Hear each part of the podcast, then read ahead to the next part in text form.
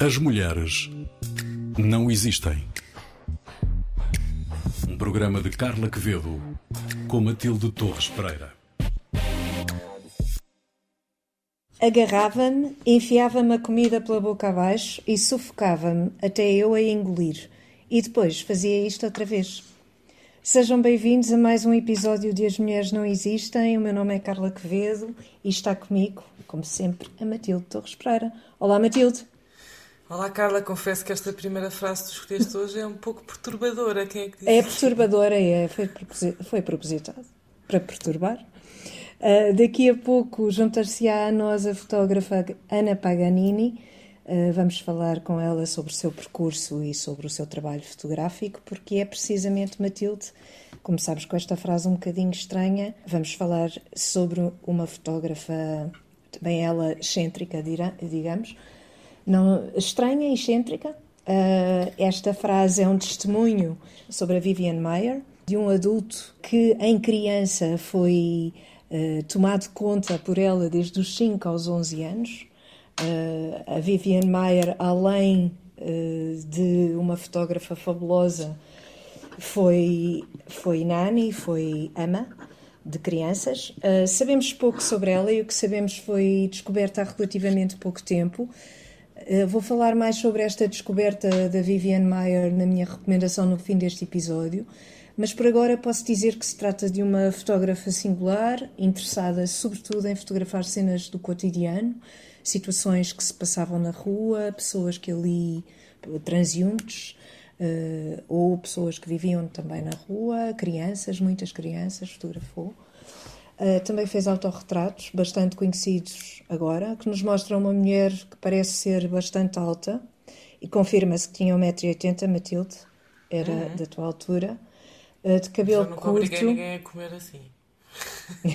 não. Mesmo perturbada com essa, com essa frase. Sou Sim, grande, mas foi, não sou massa. Né? Foi num, artigo, foi num artigo no Guardian em que se questiona se Vivian Mayer afinal gostava assim tanto de crianças como, como diziam, o que, é, o que já é revelador sobre todo o Também mistério tempos, que é? existe, é? que existe à, volta de, à volta dela, porque uh, o que se diz é que não, que gostava muito, e o que me parece é que sim, gostava muito não. de crianças, porque... Pode-se gostar de crianças sim. e, e ser-se um E enfiar-lhes a comida é boca abaixo, com certeza, não é, não incompatível. É claro que não, claro que não, até pode ser um sinal de, de gostar muito e de querer alimentar a pessoa à força, que não quer para fazer birra. Um, é exatamente. E aparece-nos então neste, nestes autorretratos uma, uma mulher de cabelo curto, que por vezes olha à direita, olha para cima, tem uma, uma atitude um pouco diferente. Ela tem sempre uma câmera, um Rolleiflex ao, ao peito, que é uma câmera uh, em que as fotografias não é, não é preciso tirar, uh, pôr a fotografia na cara, ela, ela está no peito e, e conseguimos ver através de uma lente, conseguimos ver uh, de cima o que é que se vai fotografar. Uh, e vê-se perfeitamente esta câmara em várias fotografias em que a Viviane Maier está presente. Ela é uma figura misteriosa não só porque a sua obra foi descoberta por acaso e depois da sua morte, uh, mas porque, apesar de andar sempre a fotografar, ninguém nunca tinha visto as suas fotografias uh, no seu tempo de vida. Portanto, ela não mostrou nunca a sua obra a ninguém. Outra surpresa que parece dar assim uma aura de mistério à Viviane Maier é a sua profissão, da qual já falámos. Foi empregada doméstica, foi ama de crianças, cuidadora, cuidadora de idosos e uma artista brilhante. Ela nasceu no Bronx em 1926, de mãe francesa e pai austríaco. Viveu em Nova Iorque, em França, durante uma parte da sua vida. Aliás, foi em França que começou a tirar as suas primeiras fotografias mas terá sido em, em 1952, em Nova York, que comprou então esta câmara em particular e começou a fotografar eh, toda a obra que conhecemos hoje. Em 1956 mudou-se para Chicago e trabalhou durante várias décadas como ama de uma família com três filhos. E nessa casa tem condições especiais para trabalhar, porque tem um espaço de câmara escura, além da casa de banho privativa, e aí fica até aos anos 70 a partir daí perdemos-lhe aqui um bocadinho o rasto, mas terá sempre trabalhado noutras casas desempenhando as mesmas funções e morreu em 2009. Mas vamos, vamos perceber um pouco mais sobre a descoberta dela depois, mais à frente no episódio. Para já já temos connosco a Ana Paganini. Ana, bem-vinda. Ana é fotógrafa também. Muito obrigada. Vou fazer aqui também uma, uma pequena apresentação. A Ana, penso eu que é a nossa convidada mais jovem até hoje, tem 26 anos. É formada na London College of Communication, especializou-se em cinematografia e já viu as suas fotografias publicadas, por exemplo, no British Journal of Photography ou no Le Monde, uh, no Le Monde Diplomatique, atenção, na Vice, em Portugal no Público e na Time Out, entre outras publicações. Uh, tens um currículo bastante impressionante e um corpo de trabalho também bastante impressionante. Uh, mas quando comecei a fazer algumas investigações e percebi que começaste a fotografar e participaste na primeira exposição aos 9 anos, percebi, ora bem, se começou aos 9, por isso é que já conseguiu reunir uma obra tão vasta, apesar de ter só, só entre aspas, já 26 anos. Uh, primeira pergunta, Ana. Tu uh, contas nas tuas biografias que foste incentivada pelo teu pai uh, a começar a fotografar. Podes-nos contar essa história? Como é que tudo começou? Posso, claro. Obrigada, antes de mais, por me receberem. Tudo começou. Meu pai teve cinco filhos e tentou, tentou com todos. Eu fui a quarta e, e conseguiu. Tentou desde pequeninos que nos deu máquinas para a mão, desde polaroids, a câmaras instantâneas. Organizava-nos exposições desde também muito novos, num grupo de amadores de fotógrafos que organizava. E a partir daí era uma coisa cotidiana, máquinas por todo lado, tripés, rolos no frigorífico. e hum, foi uma coisa que sempre fiz desde pequenina. Tenho fotografias a fotografar desde os 4, 5 anos. Eu no outro dia encontrei as primeiras fotografias que tirei na vida, que foram umas Polaroids. E hum, portanto sempre foi uma coisa que já fazia parte do dia a dia de casa.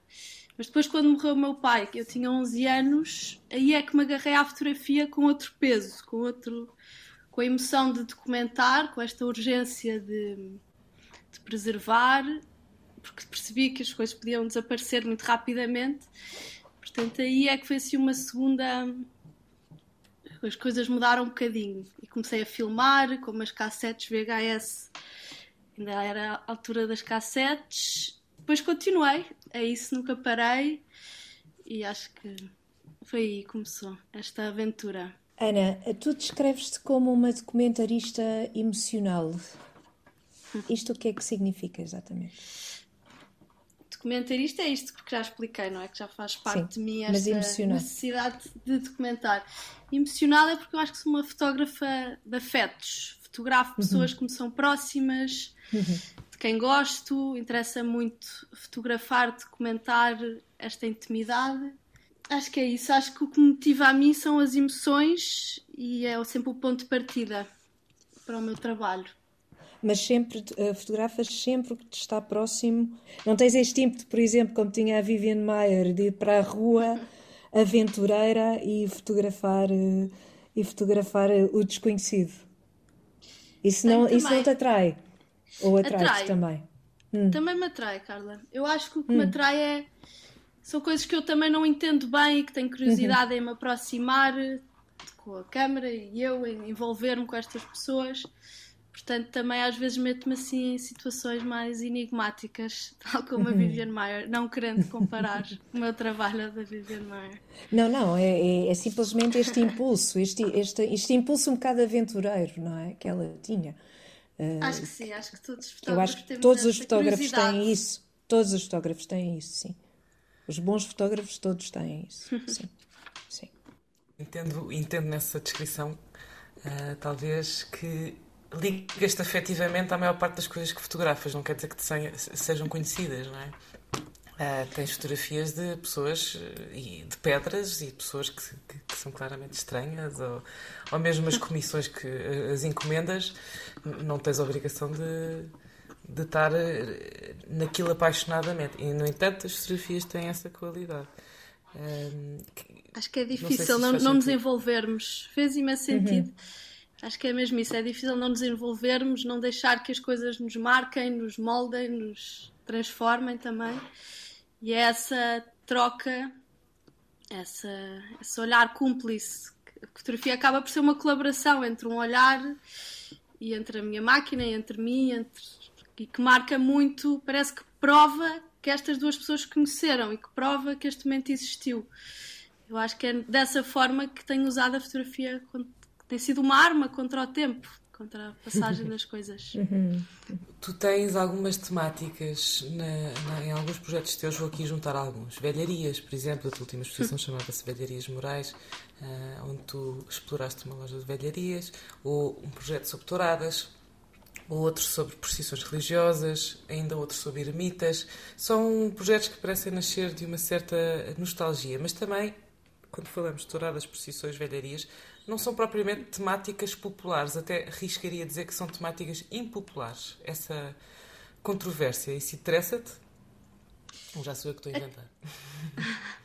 Não sei se é controvérsia, mas talvez é o querer perceber melhor. Mas acho que todos estes projetos e todos estes temas em geral que para mim remetem-me a outro tempo. Eu acho que é o meu interesse parte daí. De documentar uma coisa que por uma razão ou por outra que tem os dias contados e todo, acho que todos sentimos isso. Uhum. E permite-me perceber outro tempo, permite-me investigar de uma maneira socio sociológica, antropológica, por exemplo, as, as procissões, ir investigar a tradição pagã das procissões católicas, depois que também, claro, que há um lado muito visual, muito teatral que me atrai. E, e são coisas também muito únicas ao nosso país. É engraçado que vim de Londres e, e vim à minha origem, vim procurar o que, é que era único em Portugal, e raro, e curioso, e original. E acho que foi assim. Uhum. Estás a, estás a fazer um documentário, já estás a documentar aquilo que posse, pode vir a desaparecer. Isso é muito Viviane Maia, de algum modo. Agora, a diferença, a estás a fazer é um arquivo. estás a fazer um arquivo. Exatamente. É a construção Foi o que ela é fez. Foi o que ela fez. Obrigada. Não, nunca Exatamente. me comparada à Viviane Maia, mas agradeço. Consideração. Não, o instinto arquivista, sem, sem olhar aqui para sim, qualitativos, sim. não é? Não, claro. E depois, e depois Esta coisa documentarista, não é? Que isso, isso claro, todos os fotógrafos têm e, uhum. concordo com o que Sim, sim. É comum a todos os fotógrafos, diria, eh, exatamente, ou os bons sim. fotógrafos. Uh, quererem, quererem fazer um, contar uma história, mas também uh, essa Mas... história tem, tem uma assinatura e no teu caso tem uma assinatura visual também bastante bastante evidente. Uh, as tuas fotografias têm uma qualidade própria, têm os negros muito densos, têm, não, não é muito fácil. É, é, quando se conhece o teu trabalho, ele, ele torna-se bastante distintivo. Uh, e queria te perguntar como é que se chega a esse tipo de linguagem. Se isto é intuição, se é técnica, se é um bocadinho dos dois, como é que vais desenvolvendo esse estilo, por assim dizer? Acho que sim, que é um bocadinho dos dois. Acho que há uma, uma coisa gosto muito de História da Arte, já tive para estudar e já fiz alguns cursos de História da Arte, é assim uma coisa que me atrai muito, talvez venha daí esta, essa qualidade da luz, como falaste. Talvez tenha a ver com os projetos em si, por exemplo, as fotografias do Ermita são também muito escuras, que representam o mistério e a parte mais enigmática e que, que é preciso entrar para perceber. Mas acho que é também a minha atração à luz e gostar de pintores, gostar de história de arte, gostar de outros fotógrafos. Por exemplo, o José Sarmento Matos mostrou-me que no fotojornalismo podia ser uma coisa muito artística e também, isso também me inspirou muito. E, e é isso, acho que não conseguimos explicar totalmente as nossas atrações e intuições, mas que parte daí. E esta última exposição que fizeste, uh, uh, tal Velharias Morais, até publicaste um livro no final, de onde é que. Hum. Conta-nos um bocado de onde, é que, de onde é que isto veio. Por acaso, a coisa que me disseram que eu gostei mais sobre feedback da exposição que foi que as fotografias pareciam pinturas. Uhum. Uma coisa que gostei muito de ouvir. Uhum. As Velharias Morais é um sítio em Vila Real, também muito enigmático. São salas e salas que não acabam com objetos de vidas passadas que estão à venda, que é como se fosse um museu.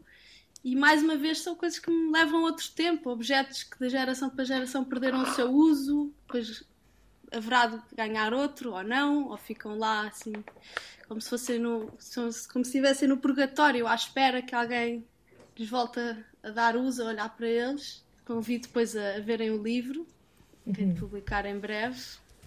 Foram muitos anos de documentar este mesmo sítio, porque as coisas vão mudando e são inesgotáveis as possibilidades.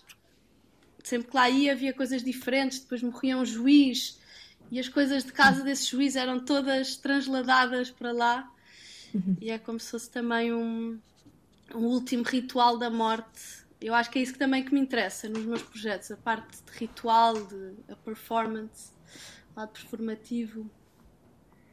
E um lado encenado também. É, falas um muitas vezes da história da arte e da, e da pintura. Claramente há, há, há, fotografias tuas que fazem lembrar uh, naturezas mortas ou, ou, ou, ou, elementos da luz que recordam Vermeer, esse, esse tipo de, de encenações. Uh, mas que não são encenadas, não é? Tu, tu trabalhas com a luz, ou tu arranjas. Por acaso, esta é uma curiosidade. Tu, pega, tu, tu mexes os objetos, tu, tu crias aqui, aqui uhum. a, a mise-en-scène ou são, ou são instantâneos?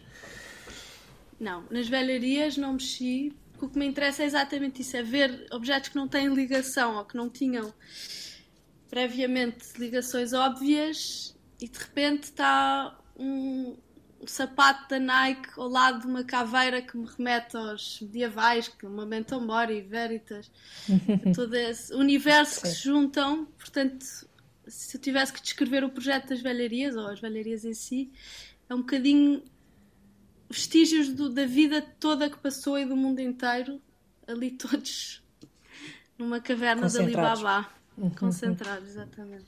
E porquê morais? São os. Ah, não é de moralidade, são os donos das velharias, que são os verdadeiros curadores do espaço. É o nome, é o apelido. É o nome, exatamente. Os senhores morais. Sim. Morais. Mas tem uma dupla leitura interessante. Remete, remete para, para um espaço meio místico. Tem que lá ir, é muito místico. Que giro. Ana, tu falámos há, há uns tempos eh, para preparar esta conversa e falaste de uma senhora a quem chamaste a Viviane Meyer portuguesa. Queres descrever essa senhora? Quem era? Quero. A Helena Correia de Barros, uma fotógrafa amadora portuguesa, que, que, sempre fotografou, acho que também começou a fotografar com o seu pai e fotografou até ao dia da sua morte, que foi, nasceu em 1910 e morreu em 2000. E a história é um bocadinho a viver numa portuguesa, porque toda a gente sabia que fotografava e até fazia parte de um grupo de fotógrafos portugueses, que era o Fotoclube 6x6. Mas depois, quando se deu o 25 de Abril, saiu de Lisboa e arrumou todos os seus negativos e os slides num sótão quando morreu, as filhas foram ao sótão e ficaram muito surpreendidas de estar tudo tão organizado, tão. de ver este pedaço de, da vida que tinha passado, da vida desta senhora que fotografou desde a sua vida social, a vida familiar, a viagens, muitas viagens.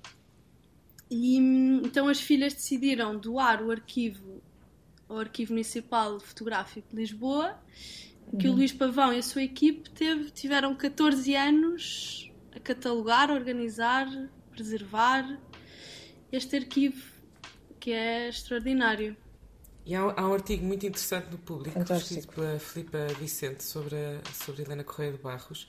Uma das coisas que, que, está escrita nesse artigo é que ela fotografava a cores, que era bastante raro. Ou seja, há, há aqui um lado, como ela usava a Kodachrome, uh, para a época, é, é, é dos poucos registros que nós temos a cores da, da vida naquela altura.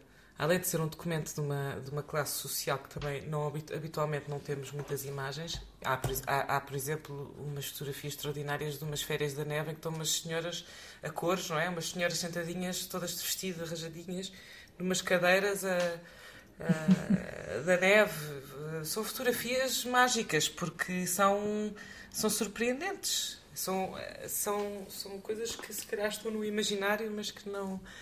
não do, do, do nosso país, não é? Portugal, e que se calhar não, não estavam uh, registadas. Uhum. registadas. Uhum. Ana, muito obrigada por teres estado cá hoje e por nos teres apresentado a Helena Correia de Barros também. Se tivesse que dizer uma Ana. coisa que ligue. Muito obrigada, Carla e Matilde. Se eu tivesse. Pronto, que acabar esta conversa dizer o que é que liga essas duas fotógrafas, eu acho que é exatamente este elemento de surpresa, de, uhum. de descoberta destes arquivos, destes diálogos que surgem quando se abre um arquivo uhum. este diálogo entre o passado e o presente são assim coisas são fascinantes e é um documento histórico também inacreditável. Esses dois arquivos Incrível. são sim, sim. únicos. Que bom que os temos. Que bom, que bom. Sim, Muito obrigada. Obrigada. Pelo convite. Obrigada a nós por teres vindo cá hoje, Ana. Uh, Carla, e tu queres falar-nos um pouco mais sobre uh, a Vivian? Sim, mais? olha, até, até uh, agora ligando ao que disse a Ana Paganini, as histórias, parece que as histórias destas fotógrafas são indissociáveis das histórias da descoberta da sua obra, não é? E, e vemos isso muito bem num documentário que recomendo vivamente, que se chama Finding Vivian Mayer, do John Maluf, Maluf desculpem, uh, em que vemos exatamente isto, uh, como há, uma, há um baú que vai parar a um leilão, e foi assim que a Vivian Mayer foi descoberta vai parar, eh, vai parar a um leilão e o baú é, é, eh, tem uma série de negativos, tem eh, centenas de milhares de negativos. Uh, não é, não é, é, um, é mesmo número, acho que eram 150 mil negativos que ali estavam, e, e vai parar ao leilão. É comprado por 380 dólares por uma pessoa que estava muito habituada Uh, segundo ele, via o valor à distância e tinha sido educado pelo pai e pelo avô a ir a feiras de velharias e a ver e a descobrir o que é que tinha valor e o que é que não e a distinçar, não é? A distinguir o que é que tinha valor do que é que não tinha valor nenhum. E percebeu imediatamente que este, que este baú era interessante e comprou por 380 dólares e a partir daí descobriu uma, uma, uma obra absolutamente fabulosa e única.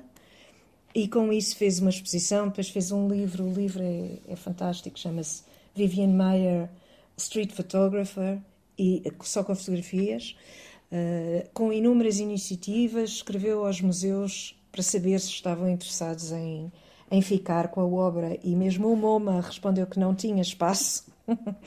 Portanto, ele, ele começa a, a, ver o que, é que, o que é que pode fazer aquilo, e, e vemos também muitos testemunhos uh, da parte das, das tais crianças que, que hoje em dia são adultos. O documentário é de 2013. Uh, eh, pessoas adultas a falarem sobre esta mulher que estava sempre com uma máquina fotográfica estranha ao peito e que estava constantemente a fotografar, mas que, que nunca tinham visto fotografias, é curioso, uh, nunca tinham visto os resultados. Nunca...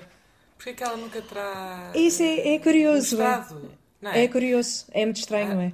é mas este... nunca mostrou a ninguém nunca mostrou a ninguém. Outra coisa também curiosa e que eu achei, por acaso, um pouco desrespeitosa no, no documentário foi a maneira como se referem à profissão dela e que se sentiria, Viviane Maier sentir-se-ia humilhada de alguma forma por ser ama ou por ser empregada ou porque no fundo o que estava ali era uma artista fabulosa e que, que uma coisa não batia com a outra, não é?